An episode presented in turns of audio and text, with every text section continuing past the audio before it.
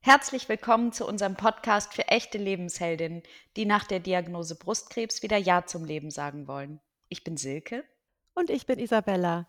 Und wir wollen dich auf deiner Heldinnenreise begleiten. Wir möchten dir zeigen, wie du die Heldin in dir wieder entdecken kannst. Deine wahre Schönheit und deine Lebensfreude stehen im Mittelpunkt. Wir helfen dir, in deine Kraft und Stärke zu kommen und dich ganz neu zu entdecken. Viel Spaß mit dem heutigen Thema für deine Heldinnenreise.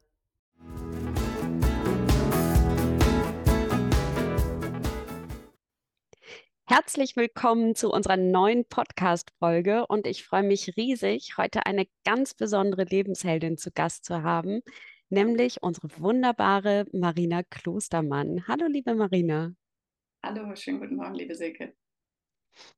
Liebe Marina, du bist eine echte Lebensheldin und wir starten gern mit unseren Signature-Fragen. Was lässt dich glücklich fühlen? Ähm, das Lächeln meiner Tochter am Morgen und ähm, ein guter Kaffee danach. Was magst du besonders an dir? Ich glaube, besonders mag ich meine äh, positive Energie. Die mag ich auch sehr an dir. Was lässt dein Herz höher schlagen? wenn man anderen Leuten eine Freude bereiten kann und einfach spürt, dass man einen guten Moment kreieren konnte für jemanden. Das macht mich glücklich auf jeden mhm. Fall. Schön.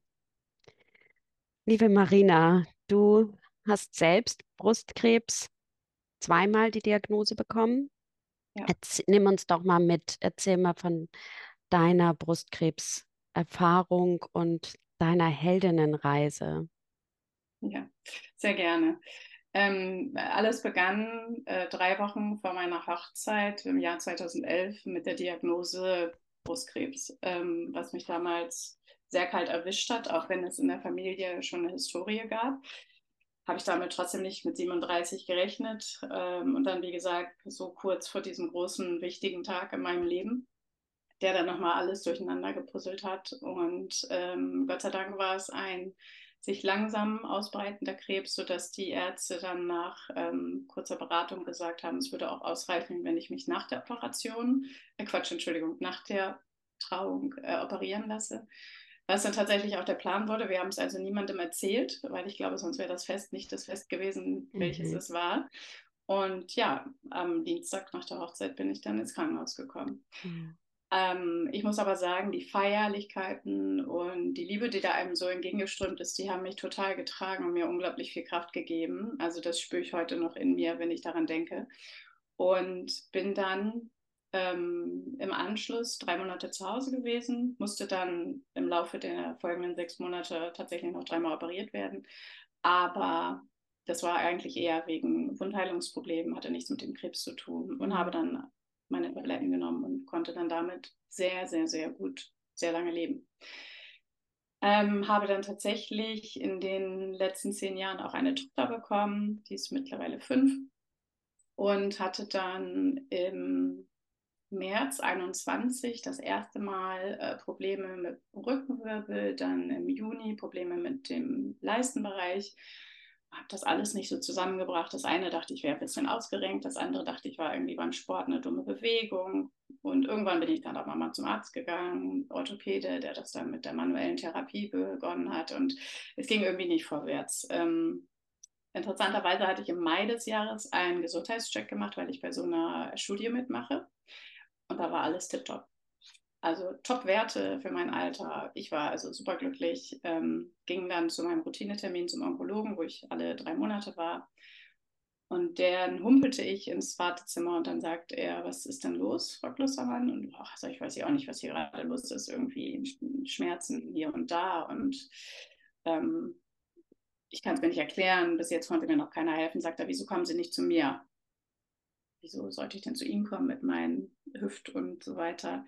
Ja, mh, hm, wir machen mal ein CT. So, und das war dann der Super-GAU sozusagen. Äh, ein paar Tage später wusste ich dann, okay, ähm, es sind Knochenmetastasen, es waren Lebermetastasen und es war ein drei bis vier Zentimeter großer Körper in dem Unterleib. Nach vielen Wochen hin und her, wie das dann immer ist mit den vielen Untersuchungen, kam dann raus, im Unterleib ist ein Myom, also gutartig. Es hat sich dann wieder ähm, korrigiert und es gab auch keinen weiteren Tumor, sondern es war ein Rezidiv. Und dann ging es sehr, sehr schnell los mit der Therapie. Ähm, habe dann eine Tablettentherapie angefangen und eine Bestrahlungstherapie, die die Knochen wieder stabilisiert hat und habe auch dann ähm, ähm, Bisphosphonate bekommen, die die Knochen auch weiter aufgebaut haben und habe heute nach zwei Jahren ähm, die Möglichkeit zu sagen, innerhalb von neun Wochen waren die Lebermetastasen weg.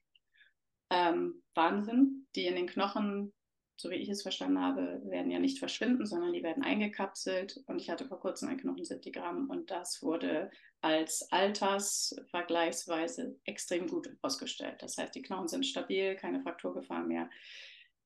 Und damit äh, ja, bin ich natürlich mehr als zufrieden nach der initialen ähm, Diagnose und den Befunden, die mich da erreicht haben. Und superglücklich, dass ich ein sehr gutes Leben führen kann, wie ich finde, für das, was es ist.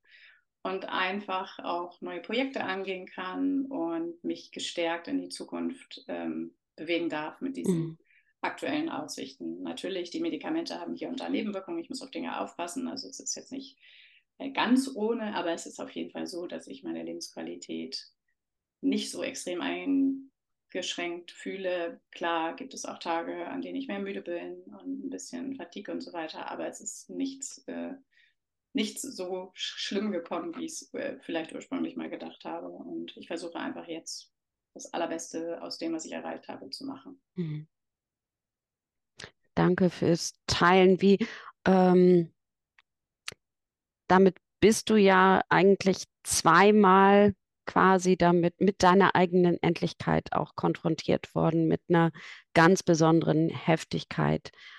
Ähm, wie war das für dich?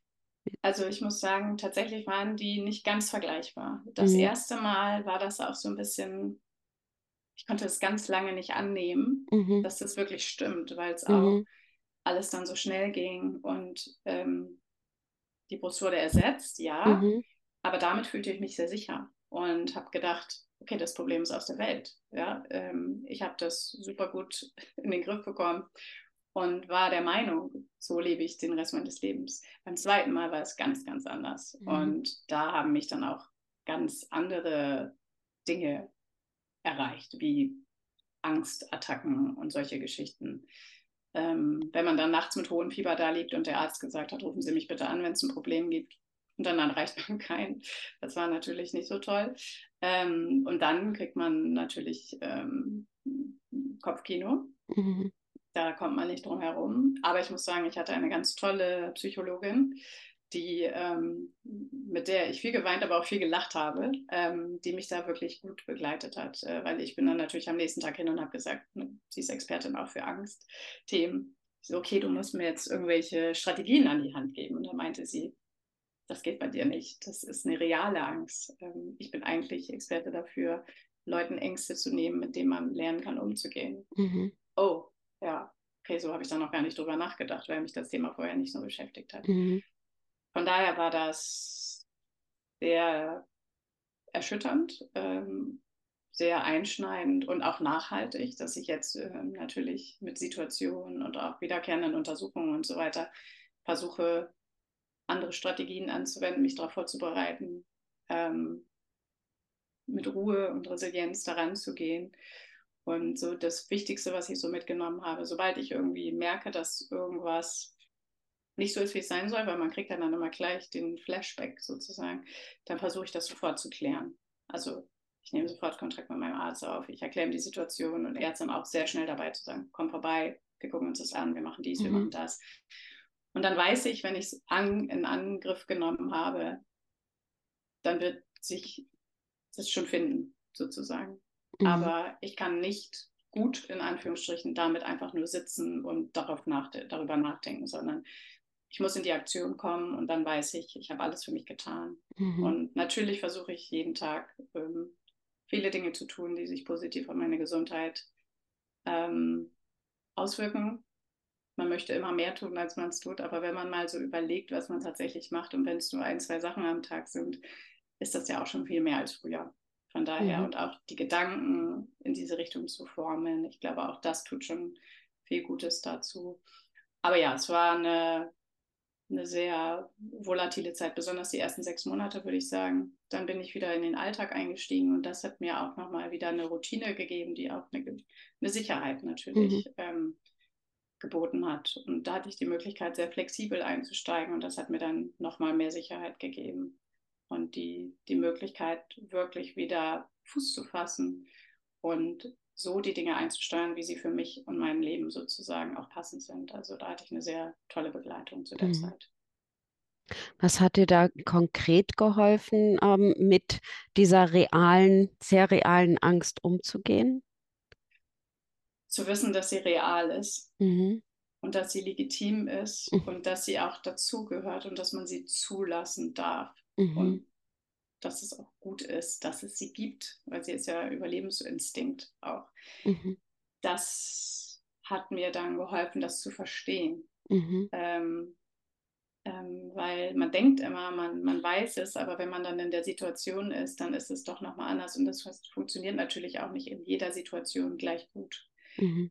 Aber je mehr man sich mit dem Gedanken beschäftigt und auseinandersetzt, finde ich, so, so mehr, umso mehr hilft es einem dann innerhalb der Situation, wenn man reingerutscht. Ähm, atmen hilft. Ähm, das sagt man sich ja auch in der Kindererziehung oft genug.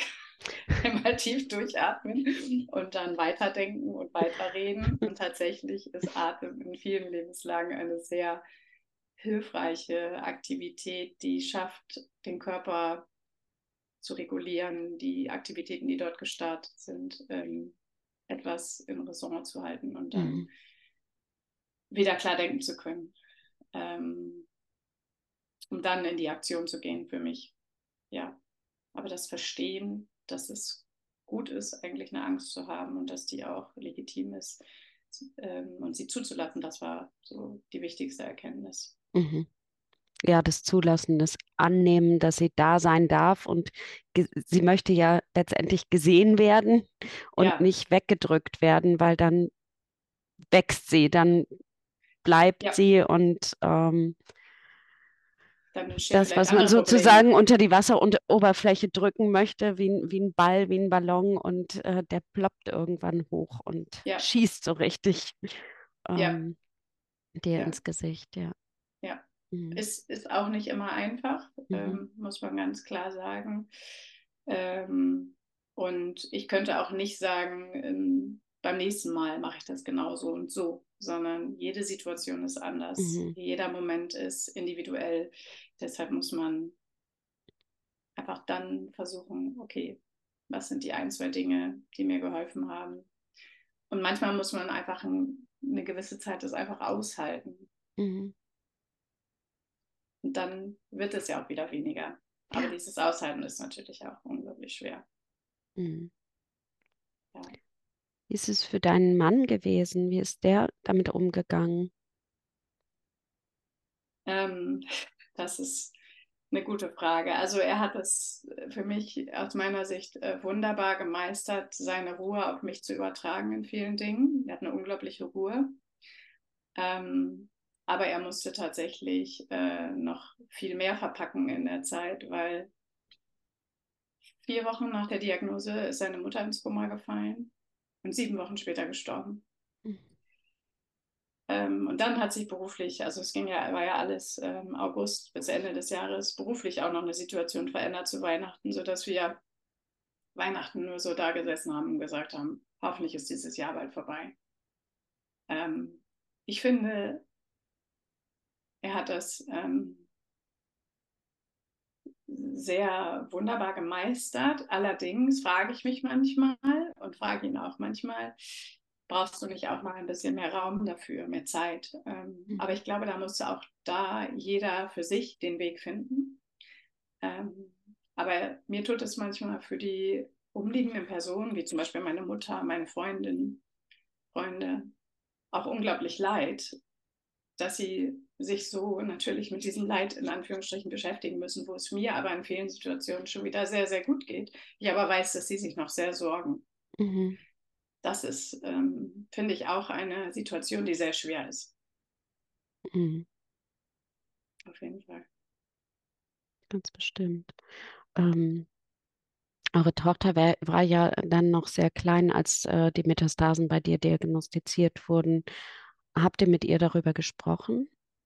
Nicht so konkret, weil mhm. ähm, vier Jahre war sie damals ähm, und sie hat gesehen, dass bestimmte Dinge natürlich passiert sind. Die haben wir auch erklärt, wie zum Beispiel, ich durfte sie nicht tragen eine ganze Zeit. Und sie hat den Leuten dann immer erklärt, meine Mama hat was mit dem Rücken, was ja auch stimmte.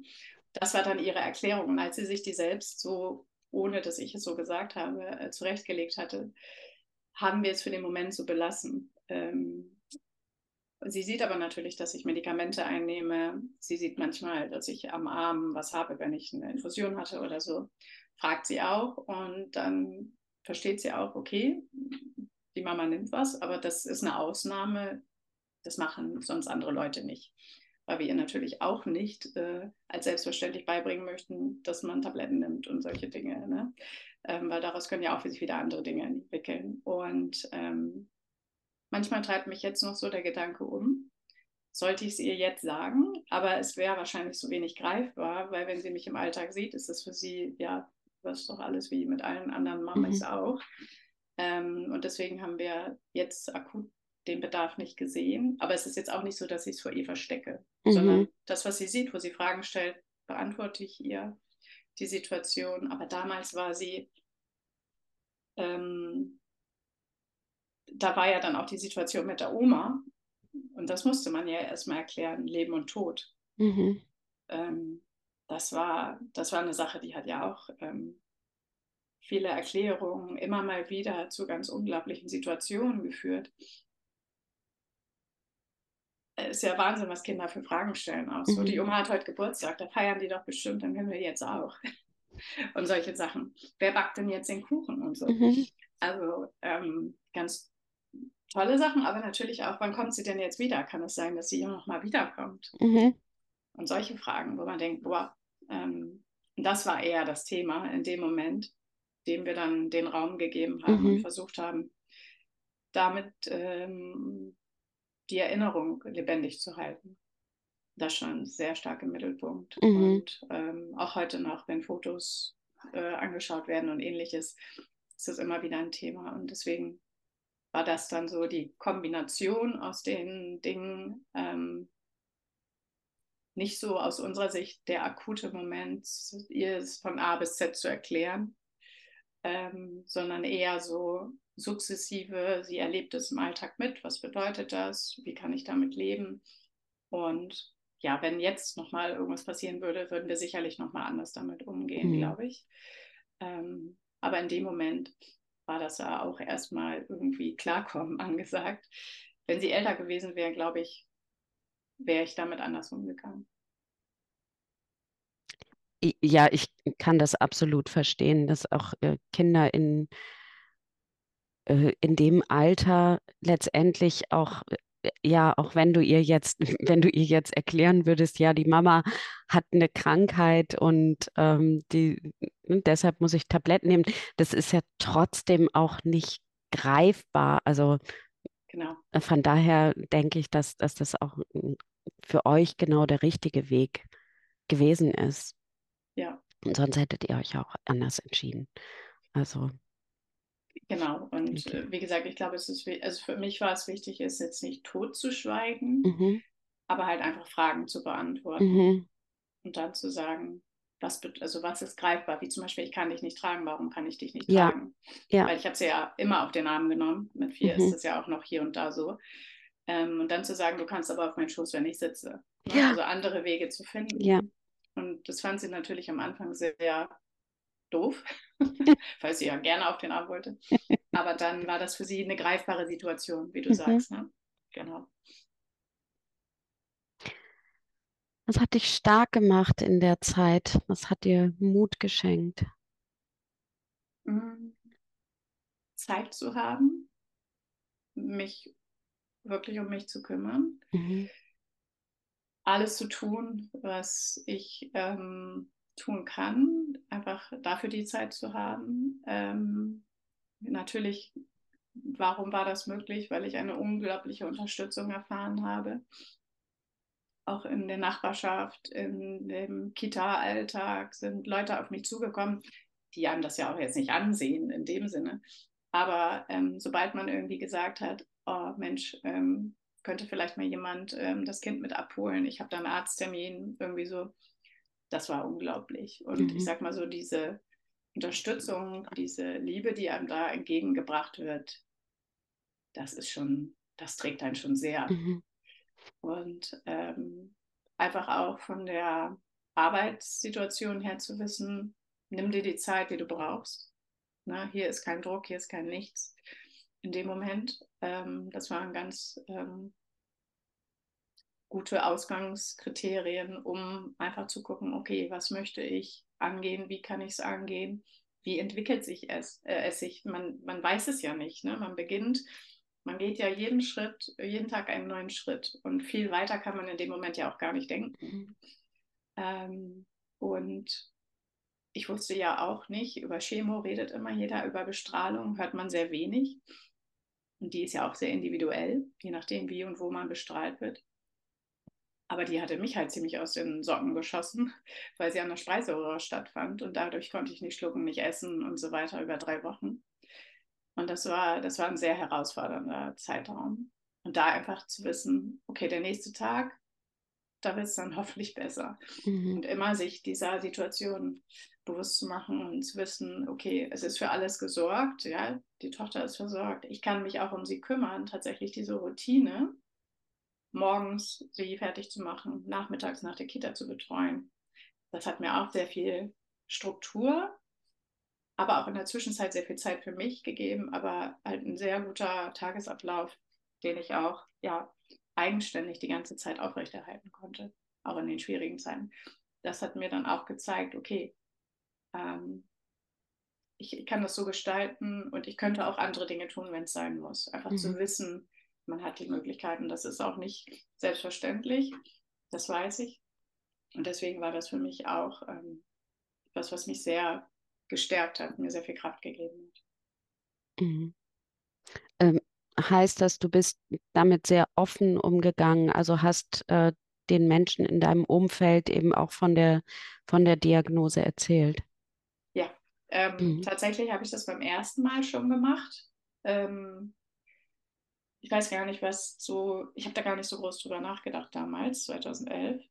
Aber ich war dann auf einmal weg und dann wollte ich halt auch nicht, dass die Leute irgendwie groß sich in Anführungsstrichen Sorgen, Spekulationen, weil man macht sich dann ja schon Gedanken.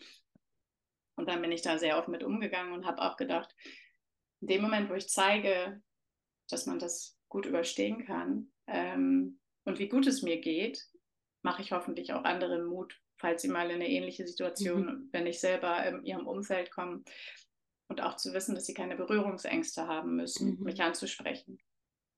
Und ähm, das hat mir unglaublich geholfen, aber ich glaube auch, dass es anderen geholfen hat mhm. in der Situation dann. Sei es im Arbeitsumfeld, sei es im privaten Umfeld. Und ähm, das ähm, war für mich auf jeden Fall der richtige Weg. Aber ich glaube, das ist sehr, sehr individuell. Ähm, und ich verstehe jeden, der eine andere Entscheidung trifft, ähm, dahingehend, dass man sich damit natürlich auch wohlfühlen muss. Und ähm, für mich war es gar keine Frage, aber das heißt nicht, dass das irgendwie der einzige und der richtige Weg für jeden ist. Auf jeden Fall, das ist ja. mir sehr bewusst. Ja. Ja, das denke ich auch, dass jede das für sich entscheiden sollte, wie geht sie damit um und ähm, mit wem spricht sie darüber und auch mh, hm, am Arbeitsplatz, ähm, hol uns da doch noch mal mit rein, weil ich glaube, du hast da ja wirklich auch mit deinen, deinen Vorgesetzten ähm, ein, ja. ja, ein äh, Ausnahme oder ein, ein, ein sehr ähm, vorbildlichen Arbeitgeber. Ja, zweimal sogar, also ja. unterschiedliche Arbeitgeber mhm. tatsächlich. Wow, toll. Und beim ersten Mal war es so, dass mein Chef zu mir gesagt hat, als ich wiederkam, da war ich erst ein bisschen sauer, hat er gesagt, ja Mensch, Marina, ist toll, dass du wieder da bist. Ist gar nicht aufgefallen, dass du gar nicht da warst. Und ich so, äh, wie jetzt? Und nach dem Motto, ja, also eigentlich brauchen wir dich nicht mehr. Habe ich verstanden. Ne? Mhm. Aber er hat gesagt, für ihn ähm, ist es so, wenn eine Abteilung über so einen langen Zeitraum wunderbar ohne Probleme weiterläuft, dann ist sie einfach gut aufgebaut. Mhm. Und ähm, dann hat er mir das so erklärt und dann meinte ich so, ach so, ja, nee, stimmt. Ja, nee, dann äh, bin ich auch zufrieden. und beim zweiten Mal ähm, war ich ja in einem Umfeld, was ein stark wachsendes Unternehmen war, wo natürlich eigentlich äh, jeder Tag zählt. Ne? Äh, wir müssen mehr produzieren und so weiter und so fort. Da bin ich dann ein bisschen mit der Gewissheit schon äh, da reingegangen, okay, ich habe ein stabiles Setup, mein Team ist sehr, sehr gut aufgestellt. Und dann musste ich die natürlich ganz kurzfristig aktivieren und habe sie auch selbst informiert und mit meinem Chef zusammen dann noch Gespräche geführt, wer kann was übernehmen. Weil am Anfang habe ich ja einfach weitergearbeitet, bis dann mal jemand zu mir gesagt hat, Marina, ich glaube, das ist keine gute Idee. Ich glaube, du musst dich jetzt mal um dich kümmern. Ja, aber mir fehlt doch jetzt noch gar nichts irgendwie so. Es ist doch alles noch in der Warteschlange. Aber es war auf jeden Fall der richtige Rat und dann ging das alles sehr schnell und ähm, da wurde dann sofort gesagt, okay, pass auf, wir besprechen jetzt bestimmte Dinge, du kannst noch was runterschreiben, dann möchten wir dich bitte nicht mehr sehen, nach dem Motto, zieh dich zurück, kümmere dich um dich und du meldest dich. Und so war das dann auch. Und als ich zurückkam, haben wir auch zweimal, glaube ich, so ein bisschen geschaut, so ist jetzt schon der richtige Zeitpunkt und in welche Rolle komme ich zurück. Und tatsächlich war das gut, sehr gut gelaufen, auch dort. Ähm, bin ich dem Team wirklich sehr dankbar, dass ich dann tatsächlich äh, mehr oder weniger befördert wurde, weil die Leute auf den Positionen dann einfach geblieben sind, die sie vertretungsweise sechs Monate übernommen haben. Und ich dann äh, mich um Europa kümmern durfte, was praktisch in dem Moment äh, auch die nächste Stufe sowieso gewesen wäre, aber jetzt auch nicht der selbstverständliche Weg. Und dadurch hatte ich dann ein bisschen einen anderen äh, Aufgabenbereich, äh, musste mich mehr um den Aufbau des Teams und so weiter kümmern in den Ländern und hatte äh, nicht so das typische Tagesgeschäft, sondern mhm. eine Konzentration auf andere Themen. Und dadurch auch mit viel weniger Stunden die Möglichkeit, das äh, gut zu gestalten. Und das haben wir dann gemeinsam ausgestaltet und ähm, gemeinsam beschlossen. Und ich konnte jederzeit die Hand heben, sagen, ich möchte mehr, ich möchte weniger. Ich habe dann irgendwann mehr gemacht, ähm, bin dann aber auf den Punkt geblieben. Und äh, mein Chef hatte tatsächlich gesagt, meinst du nicht, vier Tage wäre eine gute Sache, dass du irgendwie einen Tag für dich hast. Hatte ich auch so noch vorher gar nicht drüber nachgedacht. Mensch, dachte ich, super Idee. Ähm, und dabei bin ich geblieben und das ist wirklich eine sehr gute Routine für mich geworden, die mir ja, Zeit auch nochmal für mich unterhalb der Woche ähm, gegeben hat, die man ja so äh, am Alltag nicht wirklich hat. Und das war wirklich ähm, sehr vorbildlich, wie du gesagt hast, wie ich es empfunden habe und mhm. auch die Kommunikation äh, drumherum war sehr gut abgestimmt und ähm, ich fühlte mich da nie irgendwie aufgrund der Situation in irgendeiner komischen Lage oder nicht als leistungsfähig angesehen oder mhm. ähnliches. Überhaupt nicht. Es wurde nie in Frage gestellt. Großartig. Also das äh, hat ja wirklich so einen Ausnahmecharakter. Wir hören ja bei Lebensheldin auch ganz andere Geschichten, ähm, wobei dein Umgang und letztendlich eben auch der Umgang deiner KollegInnen und Vorgesetzten zeigt ja letztendlich, wie, also dass äh, der, ein offener Umgang ähm, mit der, mit der Krebs, beziehungsweise dann auch mit den, mit dem, mit dem, ähm, mit dem Rezidiv mh, hm, nicht unbedingt einen Karriereknick bedeuten muss, sondern dass es im Gegenteil wie bei dir dann auch zu einer Beförderung kommen kann und dass wenn alle letztendlich ähm, ein gemeinsames Ziel, nämlich äh, einen äh, gut gestalteten, ein gut gestaltetes Arbeitsumfeld und äh, erreichen wollen, dass es möglich ist. Ja, also ich glaube, das mit der Beförderung, das war natürlich wirklich äh, eine sehr nette Fügung zu dem Zeitpunkt. Mhm. Das war mal wieder so zur rechten Zeit am rechten Ort, mhm. kann man sagen. Ähm, aber selbst auf die alte Position zurückzugehen, wäre ja auch äh, super gewesen. Mhm. Ja, also das war für mich überhaupt nicht äh, dann natürlich ursprünglich das Ziel, sondern überhaupt wieder aufgenommen zu werden als eine leistungsfähige Person. Das ist ja, ja. immer die Sorge. Mhm. Und ich muss sagen, ähm, ich habe im Rahmen von Reha, Tagesklinik und so weiter auch nicht natürlich mit Frauen ausgetauscht und es hat mich sehr äh, besorgt ist schon fast das richtige Wort. Nicht nur, dass ich erschrocken war, sondern sehr besorgt, wie viele Frauen Angst hatten, zurückzugehen in den Job. Mhm. Natürlich gibt es unterschiedliche Gründe. Die einen hatten den Job eigentlich vorher schon nicht gemocht, wollten jetzt da zurück oder sollten zurück und haben gemerkt, das ist eigentlich nicht das, was ich möchte. Oder die, die dann zurück wollten, aber einfach diese Sorge hatten, wird man mich noch akzeptieren? Mhm jetzt weiß ja jeder, wie schauen die mich an. Ähm, ich hatte diese Gedanken nie, aber das, traub, das treibt viele Personen um mhm. und ähm, das ist ja auch total legitim. Es macht ja was mit dir und du bist eine andere Person, die zurückkommt. Ähm, du bist aber nicht notwendigerweise eine geschwächte Person. Aus meiner Sicht bist du eine gestärkte Person, wenn man da durchgegangen ist. Und mhm. sich dessen bewusst zu machen, ist, ähm, glaube ich, der, ein wichtiger Schritt, äh, in dieser Kette von Dingen, die passieren müssen, dass man wieder an seinen Arbeitsplatz zurückkehrt und auch dort zufrieden sein kann. Mhm. Ja, beide Seiten sozusagen ein gutes Setup finden. Und was zu wenig gemacht wird, wahrscheinlich, ich bin ja nicht dabei gewesen, aber es klingt so, dass auch gar nicht viel gesprochen wird. Ja? Es wird zwar gesagt, ja, okay, sie kommen dann am 1.11. zurück. So, und dann was? Also mhm da kann man natürlich ganz anders gemeinsam das gestalten, indem man einfach sagt, so, wie sehen die ersten Tage aus? Wie machen wir das Hamburger Modell? Wie viele Stunden? Das wird sicherlich irgendwann stattfinden, aber es, ist, es klingt mehr so administrativ als jetzt wirklich ein, ich sag mal, ein Empfangsgespräch, ähm, wo man praktisch wieder in das Unternehmen zurückkehrt und ähm, eine Situation auffindet, die ein einen guten Start gewährleistet. Mhm. Ich meine, selbst wenn man einen neuen Job irgendwo startet, ist man ja auch ein bisschen nervös. Hier kommt man aber eigentlich zurück in eine bekannte Umgebung. Na, also dieses Unbekannte ist dann nicht mehr da. Trotzdem sind viele Personen extrem beunruhigt und, und besorgt. Wie wird das? Schaffe ich das? Vielleicht auch meine eigene Leistungsfähigkeit natürlich noch nicht richtig einschätzen zu können, was total okay ist, finde ich. Und man muss einfach das ausprobieren dürfen. Und diesen Weg zu gehen und diesen Weg zu ebnen, ist, glaube ich, sehr, sehr wertvoll für die Arbeitslandschaft, wo wir einen mhm. Fachkräftemangel haben. Ähm, aber auch für die Person, um wieder einen Alltag zu haben, der ihnen hoffentlich Freude bereitet. Nur dann ist es, glaube ich, ein guter, wertvoller Alltag natürlich. Bei mir war mhm. das immer so, ich habe meinen Job sehr, sehr gerne gemacht und deswegen war das für mich eine wichtige Komponente in meinem Alltag, die mir wieder Stärke gegeben hat, mein Leben für mich zu gestalten. Ja, du hast gerade auch was sehr Wertvolles angesprochen, nämlich dass tatsächlich ähm,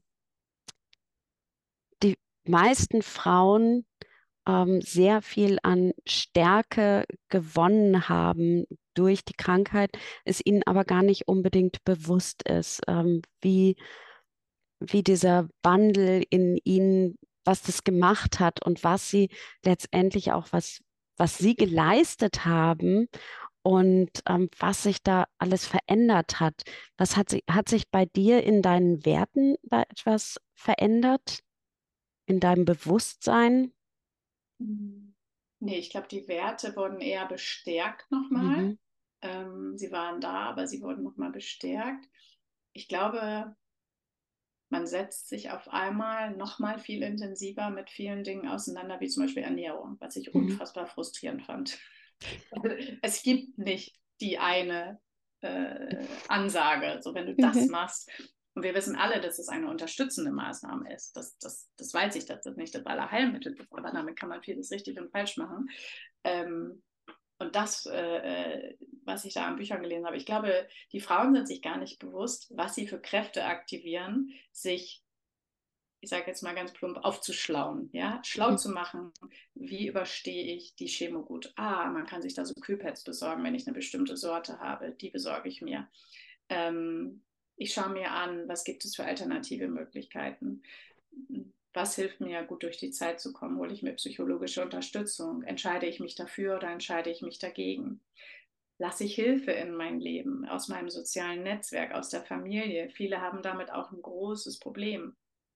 Ich muss sagen, es ist auch für mich eine Hürde gewesen, aber es war die beste Entscheidung, weil es hat mir so viel, also nicht, dass jeden Tag hier fünf Leute waren, aber einfach zu wissen, dass sie da sind, mhm. gibt einem so viel unglaubliche Ruhe. Ja, und wenn man sie dann einmal in der Woche fragt, hast du mal eine Stunde oder so, und wenn es nur zum Kaffee ist, ähm, das ist äh, unfassbar wertvoll. Und ich glaube, man macht sich gar nicht bewusst, was man alles tut, um diesen Überlebensmodus ähm, zu aktivieren und da gut durchzukommen. Und wenn man sich das mal vor Augen führt, was man geschafft hat in der Zeit, ähm, wie lange die Strecke auch immer ist, dann kann, glaube ich, jede nur stolz auf sich sein und ähm, sollte sich das mal ganz, ganz, ganz bewusst machen. Mhm. Weil dann, ähm, wenn man sich dessen bewusst macht, der Kraft, die man hat, dann kann man hoffentlich auch noch viele schöne andere Dinge ähm, kennenlernen und ähm, erfahren. Mhm. Genau, das ist letztendlich die Erkenntnis dessen, ich bin die Heldin meines Lebens. Ich ja, kann stimmt. selbstwirksam ähm, mein Leben gestalten, wenn ich, wenn ich es mir erlaube. Ja, und das ist ja, äh, man liest es immer, man hört es immer, dieses selbstbestimmt, ich nehme mein Glück in die Hand oder ich habe mein Glück mhm. in der Hand. Ähm, es ist sehr abstrakt bis man bestimmte Dinge dann tut und merkt, mhm. oh ja, das fühlte sich jetzt wirklich gut an, auch wenn da vielleicht ein gewisses Risiko jetzt mit verbunden ist. Aber ich weiß aus meinem tiefsten Inneren, das ist der richtige Schritt. Und ich glaube, wenn man da auch drauf hört ähm, oder dem überhaupt mal Raum gibt, um dann darauf vielleicht zu hören, das ist etwas, was im Alltag ja auch nicht selbstverständlich ist. Mhm. Wir sind alle Macher, wir sind alle Leute, die funktionieren, ja, ähm, in der Gesellschaft und ähm, vergessen manchmal, was so die, die Bedürfnisse sind und da reinzuhören und das sind manchmal so kleine Dinge, aber denen einfach mal Raum zu geben. Ich habe erfahren, dass es unglaublich wertvoll ist. Und ähm, wenn mir das einer vor zwölf Jahren gesagt hätte, hätte ich wahrscheinlich gesagt, ach, das läuft doch hier, das ist doch super. das kann immer so weitergehen. Und tatsächlich bin mhm. ich im Nachhinein sehr dankbar für die Erfahrung, mhm. ähm, weil ich dadurch so viele, also auch natürlich schwere Dinge, aber auch sehr viele gute Dinge erfahren durfte. Mhm. Und für viele trennt sich da ja auch die Spreu vom Weizen. Also ne, das eine ist die Leute, die auf einen zukommen, das andere sind die Leute, die sich von einem abwenden, was auch natürlich passiert. Ähm, aber das ist dann eigentlich ein guter Prozess. Ähm, viele haben auch Angst, glaube ich. Ähm, das darf man auch nicht unterschätzen, da muss man auch nachgiebig sein. Aber in manchen Fällen ist es dann manchmal auch gut, dass es dann einfach so ist, finde ich. Dann hat sich das irgendwie auch mal geklärt. Wenn man zurückblickt, erkennt man meistens, ah, okay, eigentlich, vielleicht ist es doch ganz gut so. Mhm. Was war für dich der größte Antrieb, Ja zum Leben zu sagen, Marina? Äh, natürlich meine Tochter, mhm. äh, meine Familie und einfach es dem Krebs zu zeigen, in Anführungsstrichen. Das ist jetzt noch nicht hier die zweite Runde, das Ende sozusagen, sondern ähm, da wartet noch ganz vieles auf mich, was ich unbedingt noch machen möchte. Und ähm, auch wenn ich in dem Moment, das fand ich sehr interessant, überhaupt nicht wusste, was es sein soll. Ich hatte mir versucht, eine Liste zu machen, welche Dinge das sein könnten und die war leer. Mittlerweile ist sie sehr voll, aber die war ursprünglich war sie komplett leer.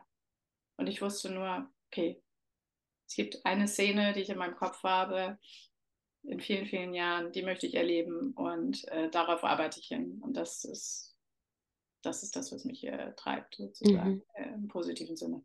Nicht getrieben, sondern motiviert. Motiviert. Mhm. Ja. Wie bist du zu Lebensheldin gekommen, Marina? Hm.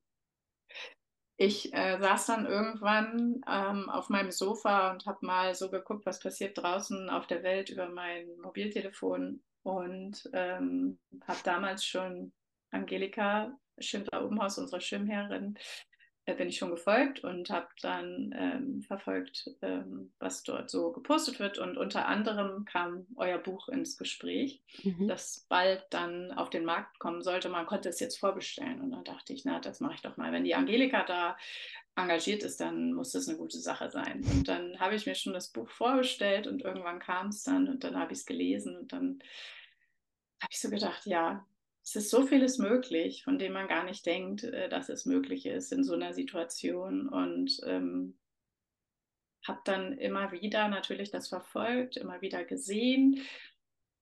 Und in diesem Jahr, Anfang des Jahres, habe ich dann gesehen, dass Angelika bei einem Event ist, wo ich auch war.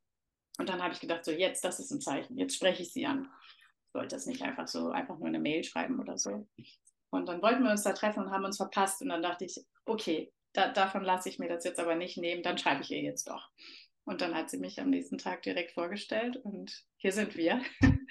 äh, ich habe mich dann, ich habe mir dann natürlich das Ganze nochmal viel intensiver angeschaut und gedacht, okay, ich habe schon so lange überlegt, mal irgendwie was zu tun, was einen anderen Zweck gerecht wird, als ähm, Container zu verschiffen, weil das ist das, was ich die letzten äh, über 20 Jahre gemacht habe oder dafür zu sorgen, dass wir alle eine Winterjacke bekommen und so weiter.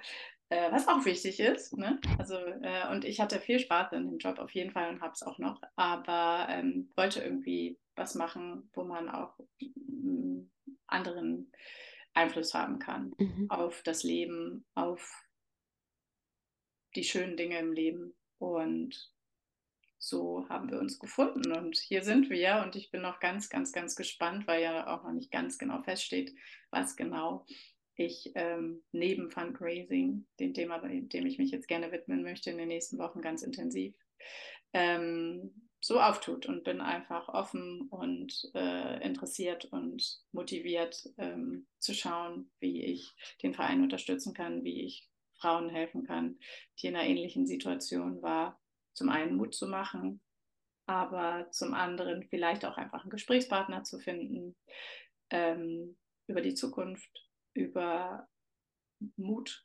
ähm, über die schönen Dinge, die man da noch äh, so angehen kann im Leben. Und darauf freue ich mich einfach. Das ist einfach eine Agenda, die, finde ich, kann einen nur begeistern. Wir freuen uns auch riesig, weil ich finde, du bist eine unglaubliche Bereicherung für unser Team und ähm, das war ja auch vom ersten Moment so dieses ähm, Seelenschwester. Mhm. Wir sind Toll. jetzt schon eine, eine große Gemeinschaft von Seelenschwestern, die sich äh, und Brüder, die sich da mhm. bei Lebensheldinnen gefunden haben. Und, und ich finde das tatsächlich immer wieder einzigartig, ähm, dass jemand, also auch wir waren uns ja komplett fremd und äh, dann schon bei der ersten Begegnung ähm, war dieses Gefühl da, wir kennen uns doch schon ewig und eigentlich sind wir ja zusammen zur Schule gegangen, haben es nur nicht gemerkt und vielleicht war es auch äh, eine Schule, die Schule des Lebens, die, ähm, die uns äh, da eint. Und du warst ja auch bei einer Healing-Reise dabei. Ähm, ja. Wie war das für dich? Ähm, das war sehr schön. Erstmal ähm, vier Tage Zeit äh, für sich und ähm, einfach nur sich um sich kümmern zu können, vier Tage mhm. lang. Ähm, weil ich sag mal, auch im Alltag kann ich mir viele gute, schöne Momente schaffen, aber man hat schon irgendwie noch was zu arrangieren drumherum. Das braucht man da nicht. Man kommt an, man trägt den Koffer ins Zimmer und dann ähm, geht's los. Man trifft unglaublich tolle Frauen ähm, und ich durfte dann Teil sein der Reise des Programms und ich fand es wirklich beachtlich, weil ich habe schon ein paar Dinge gemacht, äh, zweimal Reha, ein Body-Mind-Programm durchlaufen über drei Monate. Wie man es schafft, in äh, vermeintlich vier Tagen, tatsächlich sind es ja, wenn man die Stunden zusammenrechnet, gar nicht viele Stunden, wo intensiv an den Themen gearbeitet wird, aber wie ihr es schafft, in so kurzer Zeit so wichtige Dinge zu aktivieren, also auf den Tisch zu bringen, anzusprechen und dadurch zu aktivieren. Und was für eine Kraft im Nachhinein auch in dieser Gruppe vorherrscht. Und der unglaublichste Moment war für mich persönlich die Feedbackrunde am Ende, zu hören, was ihr für ein Feedback bekommen habt ähm, für die Reise, was es mit den Frauen gemacht hat, ähm, die alle eine ganz unterschiedliche Reise hinter sich hatten. Das fand ich auch total bereichernd. Jeder hatte irgendwie so ihr Spezialsystem rausgearbeitet, wie sie ähm, sich begleiten im, im Leben mit schönen Dingen. Und von Aromatherapie, ähm, von Ayurveda, von Schüttel-Yoga, von Atemmeditationsübungen und so weiter und so fort. Also unglaublich viele viele neue Erkenntnisse konnte man dort auch mitnehmen, obwohl man gedacht hat, ich habe jetzt auch schon zwei Jahre ganz viel darüber gelesen, gemacht und mich schlau gemacht, aber trotzdem gibt es immer wieder neue Dinge zu entdecken. Man kann sie nicht alle machen, aber zu wissen, ach guck mal, das hat jemandem geholfen und schau mal, wie die Frau leuchtet, ähm, dank dieser Sache, die sie gefunden hat. Mhm. Das fand ich total toll und bin wirklich da rausgegangen und dachte, wow, ähm, unglaublich, wie das geht, in so kurzer Zeit so tolle Momente zu schaffen. Auch durch ein Programm, das muss ich sagen, was sehr wenig stressig wirkt, sondern es ist alles sehr entspannt. Man hat das Gefühl, hier ist, also natürlich wollen wir pünktlich anfangen und so, aber es war kein Druck, es war nicht so zack, zack zum nächsten, oh, jetzt haben wir hier länger gebraucht, hm, jetzt müssen wir hier was irgendwie kürzen oder so, gar nicht. Es war immer Raum, es war immer Zeit und ähm, auch jetzt noch in der WhatsApp-Gruppe, die es in diesem Fall tatsächlich auch gibt, die noch aktiv genutzt wird, gibt es immer wieder schöne kleine Flashback-Momente, die da geteilt werden. Und ähm, das ist einfach ähm, total toll zu sehen, wie das funktioniert in so kurzer Zeit. Ähm, und ich finde, auch die Themen, die dort äh, behandelt werden im Vergleich zu einer Reha, die hat ja auch einen anderen Fokus fairerweise, sind in eine ganz andere Richtung, wie es ja auch ankündigt, aber man kann es am Anfang nicht so greifen, wenn man vielleicht auch, wenn man das Programm gelesen hat, aber man kann es noch nicht so richtig mhm. für sich äh, verstehen. Aber wenn man dann da rausgeht, dann hat man es verstanden, weil es ganz, ganz anderer Fokus ist, mehr auf die Zukunft gerichtet, wie gehe ich mit Situationen um, also nicht die Realität ausgeblendet, sondern damit auseinandergesetzt, aber dann der Blick nach vorne. Und das durch so kleine Themen, die ihr ähm, versucht äh, zu, anzusteuern und, und auch äh, aktiv das schafft, ähm, das hat mich wirklich äh, nachhaltig beeindruckt.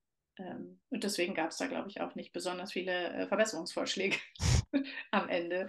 Habt ihr die Frage ja auch gestellt. Das waren ja wirklich ähm, Nuancen, ähm, die man da äh, noch verändern kann. Und sicherlich wird es nochmal neue Inspirationen geben.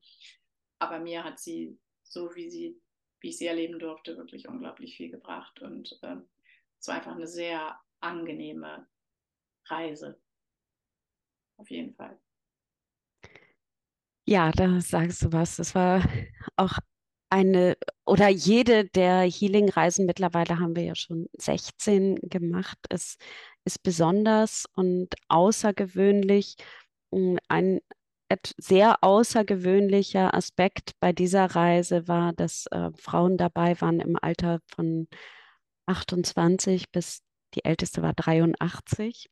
Und auch das finde ich immer so magisch, ähm, die Erkenntnis dann, ich bin du und du bist ich, ähm, dass uns viel mehr vereint, als was uns trennt. Ähm, ne? Viele Frauen haben ja vorher Angst, oh Gott, was kommt da auf mich zu? Wird da die ganze Zeit über die Krankheit gesprochen?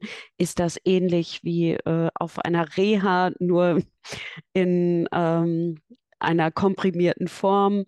Werde ich ausgegrenzt? Ähm, auch das sind ähm, viele Ängste, die Frauen umtreiben und die sie vielleicht auch daran hindern, so eine Reise zu buchen oder ähm, sich dafür anzumelden, sich dafür zu bewerben. Was würdest du diesen Frauen sagen? Sei mutig. Der Mut wird belohnt. Mhm. Ich denke mal, die kleine Herausforderung ist, ähm, dass es keine vergleichbare Reise gibt. Ähm, und wenn ich jetzt mich entscheide, etwas für mich zu tun, dann kann ich natürlich in einen Meditationsworkshop, in ein Yoga und vielleicht ist es mir dann angenehm, dass dieses Thema Krebs gar nicht behandelt wird. Und, aber ich habe vielleicht Limitierungen, denen dort nicht gerecht werden kann, was jetzt bei uns auf der Healing-Reise ganz anders mitgenommen wird. Und ähm, ich würde sagen, wenn man bereit ist, und das ist ja auch, man durchläuft ja mehrere Phasen nach der Diagnose, wenn man in der richtigen Phase angekommen ist und die Kraft hat, sich der Zukunft zu stellen, wie kann ich meine Zukunft selbst gestalten, dann ist der richtige Zeitpunkt mhm. gekommen. Mhm. Und ähm, dafür eine Offenheit zu haben, ist ganz wichtig. Ähm, und dann kann ich nur sagen, seid mutig ähm, und, und ähm, meldet euch an, weil man kann es äh, wirklich schwer beschreiben, aber da sind Frauen rausgegangen, die gesagt haben, boah, ich, ich hatte zwar so viele schlechte Erfahrungen, aber das war jetzt endlich meine gute. Ähm, darauf kann ich jetzt aufbauen und in die Zukunft schauen, weil ich wieder den Glauben daran habe. Und das, äh, das hat mir fast das Herz rausgerissen, ähm, weil das ja auch noch eine sehr junge Person war, wo ich dachte, das kann nicht sein, dass so viel Negatives schon auf diese Person eingebrochen ist. Und, und hier haben wir die Chance gehabt, das zu drehen. Und ich mhm. glaube, der richtige Zeitpunkt muss da sein. Mutig sein muss man ein kleines bisschen, aber wenn man einmal dort ist, glaube ich, löst sich das ganz, ganz schnell auf und man kann es einfach dann annehmen und genießen. Annehmen. Und es wirkt auch nach. Mhm man hat länger was davon als nur vier Tage. Absolut. Was würdest du in deinen Heldinnenkoffer packen? Vielleicht ein Symbol oder ähm, etwas, was dir immer wieder Kraft schenkt? Ich würde erstmal ein noch größeres Herz reinpacken, weil man dort sehr viele schöne Herzensmomente ähm, hat und äh, ähm, was würde ich sonst einpacken? Ähm, glaube, meine Badelatschen würde ich nächstes Mal nicht mitnehmen. Eher, weil für die Wellness hatte ich dann doch keine Zeit. Ich habe dann lieber mit den anderen Frauen mich ausgetauscht. ähm, ja, bequeme Sachen, um es vollständig genießen zu können. Gute Schuhe zum Spazierengehen. Ähm, aber am wichtigsten einfach äh, das Herz, äh, weil das macht die Türen auf und äh, da tankt man auch. Deswegen braucht man ein größeres, wenn man zurückfährt, das gefüllt werden kann. So schön. Vielen Dank, liebe Marina. Hast du zum Abschluss äh, noch eine, ja, eine Botschaft für die Zuhörerinnen, Zuhörer? Oh, eine Botschaft. Du hast schon so viel wunderbare Botschaften ja. gehabt, aber vielleicht gibt es etwas, was du noch teilen möchtest. Ich glaube, am aller, allerwichtigsten ist wirklich ähm, auf sich zu hören, bei sich zu sein, sich nicht in irgendwas reinzuzwängen, weil vielleicht gesagt wird, das und das und das ähm, ist jetzt der richtige Weg, sondern für sich seinen Weg zu finden und sich vielleicht auch die Zeit zu nehmen, den zu finden. Ich glaube, das ist in dem Moment sehr schwer. Und ähm, auch da gibt es Umwege, die man nimmt, ähm, aber die sind auch wichtig. Und das einfach zu wissen, dass das eine Strecke ist und zu wissen, dass auf jeden Fall diese Strecke auch viele schöne Momente beinhaltet, sich dessen bewusst zu machen und dann gestärkt auf jeden Fall daraus zu gehen. Ich glaube, das ist, ähm, sich einfach dessen bewusst zu machen. Es ist ein Weg und ähm, das muss nicht heißen harte Arbeit, sondern das muss einfach heißen viel Selbstfindung, viel Raum für, was brauche ich jetzt. Na, nicht morgen, nicht in drei Wochen. Was brauche ich jetzt? Wie kann ich das für mich planen und erreichen? Und dann, wenn man das gemacht hat, einen Plan gemacht hat, diesen umsetzen durfte, konnte für sich, ich glaube, dann ist man beim nächsten Mal noch mutiger und wünscht sich vielleicht noch mal was Größeres in Anführungsstrichen, was einem gut tut. Das nächste Thema. Und so kommen dann die Dinge auch zusammen. Bin ich der Meinung. Vielen, vielen Dank für deine sehr kraftspendenden, offenen, ehrlichen mutigen Worte, die du gefunden hast. Und für mich bist du nicht nur heute meine Lebensheldin. Und äh, das, aber es hat heute mich nochmal sehr, sehr berührt, weil diese Offenheit, äh, in dieser Offenheit haben wir ja auch äh, noch gar nicht gesprochen. Und ich danke dir von, von ganzem Herzen für dein Sein, liebe Marina. Danke, dass du mir auch den Raum gegeben hast. Ähm, das ähm, hat sich auf jeden Fall sehr gut angefühlt und war sehr, sehr schönes Gespräch. Vielen Dank, liebe Silke. Ich danke dir.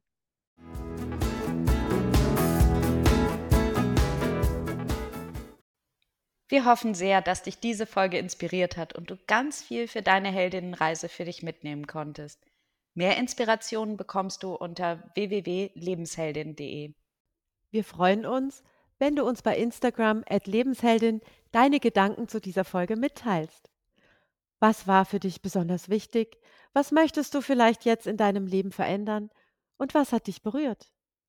Schreib uns das bitte in die Kommentare. Wir freuen uns riesig von dir zu hören, wie es dir gefallen hat. Und hinterlass uns doch bitte eine 5-Sterne-Bewertung bei iTunes und hilf damit, dass der Podcast ganz schnell ganz viele Frauen erreicht und sie wieder in ihre Kraft bringt. Schick uns gerne eine Nachricht, welche Themen du dir in diesem Podcast wünschst. Wir freuen uns auf die nächste Folge mit dir.